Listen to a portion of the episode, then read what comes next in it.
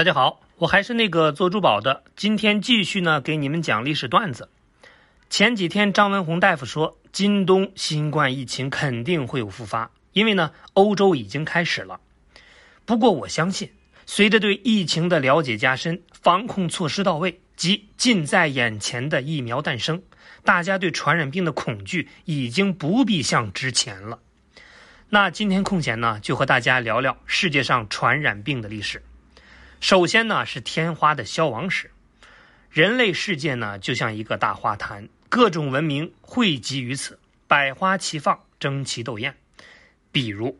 坚韧不拔的梅花象征着中华文明的持久，圣洁低调的荷花呢，象征着印度文明的佛系。可在遥远的墨西哥，就有这么一朵奇葩，人间不拆的仙人掌，象征着阿兹特克文明的不容易。通常是花开好时节，代表着希望，可阿兹特克的这朵花带来的却是绝望。十六世纪，这棵孤独的仙人掌开出了一朵死亡之花。天花，万万没想到，就这么一个小小的病毒，不仅让阿斯特克文明就此退出了历史舞台，更影响了整个人类社会的发展历程。自古以来，野生动物就是病毒细菌的乐园，它俩呢是纠缠不清，共同进化，最终呢达成了一种微妙的平衡。可以说，我杀不死你，你杀不死我，一个呢是二货，一个呢是傻缺。就这么持续了千百万年，直到人类横插一杠子，开始呢圈养野生动物，这个呢就给病毒们一个搬家的机会，其中呢就包括天花病毒。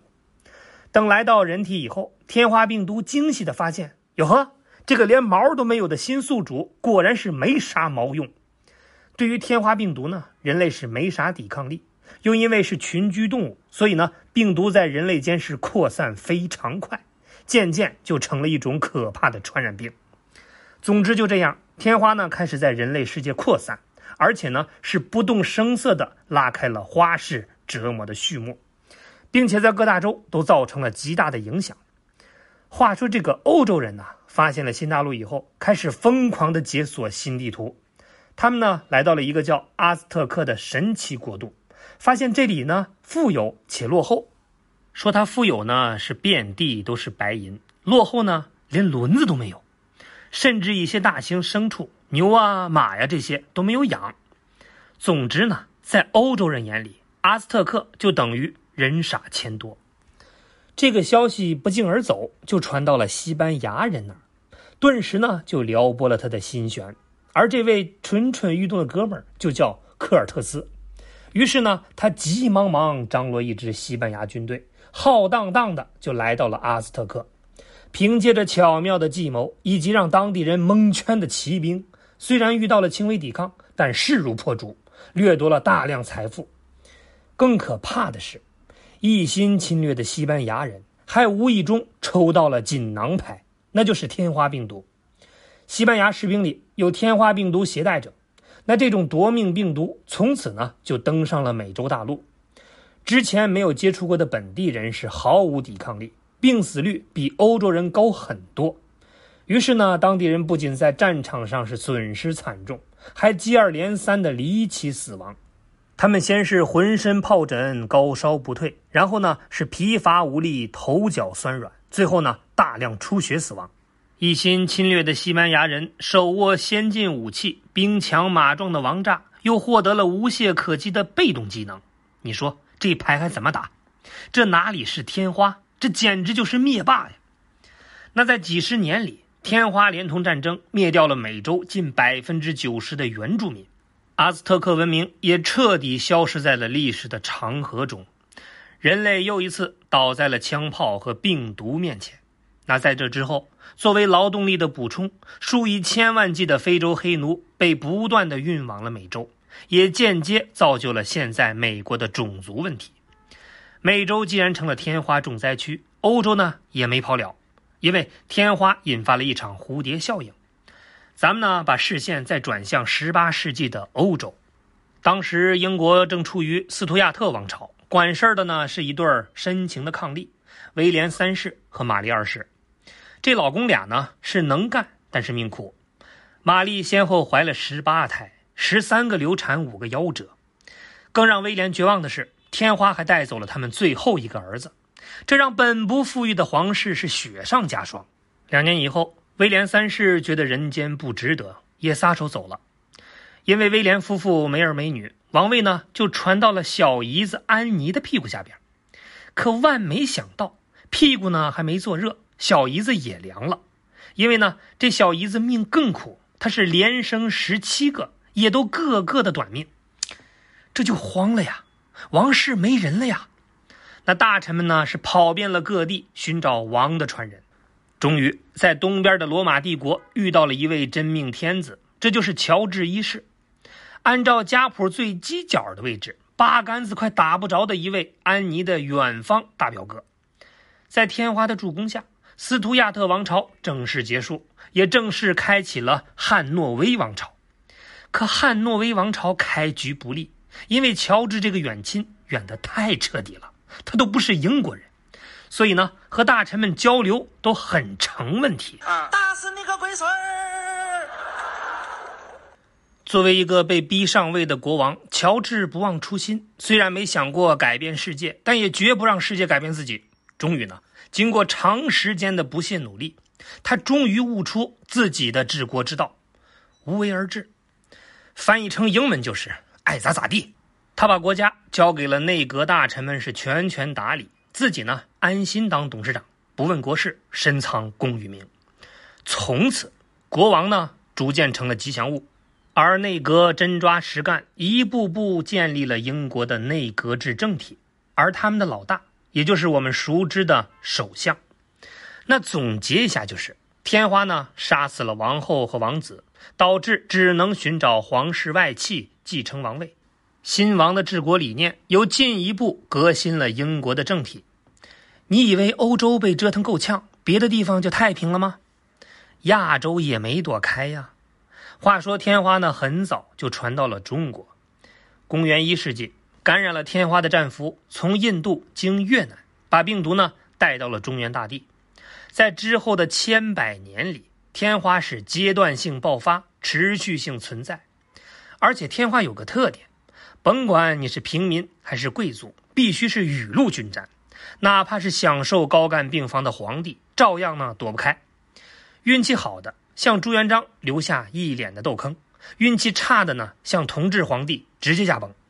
但凡能挺过来的皇子，在被 pick 的时候，都有很大概率 C 位登基。毕竟天花都没干死的，才称得上天选之子呀。那清朝的康熙能上位，很大程度就跟得过天花有关。而华盛顿、林肯、斯大林这些历史上的大人物，据说呢，也都得过天花。发现了吗？突破天花这道坎儿，就能走向人生巅峰。所以后来呢，把人们晋升阶梯的障碍，亲切的称为天花板。不过大家呢，也可以放肆的想一下，如果这帮人没有熬过天花，那世界格局会发生怎样的变化呢？就这样，天花呢嚣张了几个世纪，可有人就好奇了，怎么最近就没听过天花的消息呢？其实呢，原因也很简单，因为呢，它已经凉透了。这话呢，还得从北宋说起。当时人们就发现，人得过天花病愈以后，就不会再染病。于是呢，就有人想，如果找病状轻的患者主动去感染一次，等熬过来，不就不用担心得病了吗？这就是所谓的人痘法。那个时候呢，故意让自己感染的种痘方法有。穿天花病人穿过的衣服，这个呢叫痘衣法；把病人的痘痂碾碎，吹入鼻孔，这个呢叫汗苗法；还有用水调和干燥的豆荚，再用棉花蘸取塞进鼻孔的水苗法等等。那这招为啥有用呢？因为人体免疫系统就记住了病毒的样子，等再遇到它们就会快速反应，趁病毒还没成气候就赶尽杀绝。随着中外交流，这些方法先后被俄国人和土耳其人给学走了。十八世纪初，英国驻土耳其大使蒙塔古夫人曾受邀参加了土耳其人的天花接种派对，亲眼见证了人痘的防病效果。接着呢，他把这个方法就带回了英国，甚至拿自家娃做实验，可以说是最早的直播带货，简直呢是丧心病狂。当然，这种方法呢是有缺点的，比如呢，大约有百分之二的致死率和接种以后需要隔离等等。总之，就是用户体验非常不够好。这个时候呢，一个叫爱德华·詹纳的英国医生出现了。他在乡下做村医的时候，就发现村里有不少牛都会得一种传染病，就是牛的乳房上会长痘，也就是牛痘。这个病呢，还能传染给人。又因为发病部位在牛的乳房处，所以呢，几乎成了挤奶工们的职业病。那感染牛痘的手，好在呢不是什么大病，不用特别处理，手上的脓包好了以后，病呢也就恢复了。不过让詹娜惊奇的是，她发现得过牛痘的女工居然没有一个得过天花。于是呢，她就考虑了，是不是挤奶奶就不得天花呢？她大胆推理，如果得过症状轻得多的牛痘，就不会再得天花。那用牛痘替代人痘，会不会既有效又安全呢？我简直是个大聪明啊！后来呢，他挑破了一位挤奶工手上的豆包。然后呢，给一位园丁的儿子接种了牛痘浆液，等牛痘痊愈，又接着给孩子接种了天花病毒，结果呢，孩子是安然无恙，一时间詹娜上热搜了。为了纪念詹娜发现预防天花的方法，人们呢决定把这种方法命名为 “vaccine” 疫苗，而这个词儿的词根 “vac” 就是小母牛的意思。再后来呢？牛痘接种技术就在全球推广开来，而疫苗制备技术也是越来越精良。人类呢，算是彻底摧毁了天花反扑的希望。一九八零年，世卫组织正式宣布，天花已被彻底消灭。此处应该有掌声。所谓疾病无国界，消除传染病还是需要每一个国家每一个人努力呀。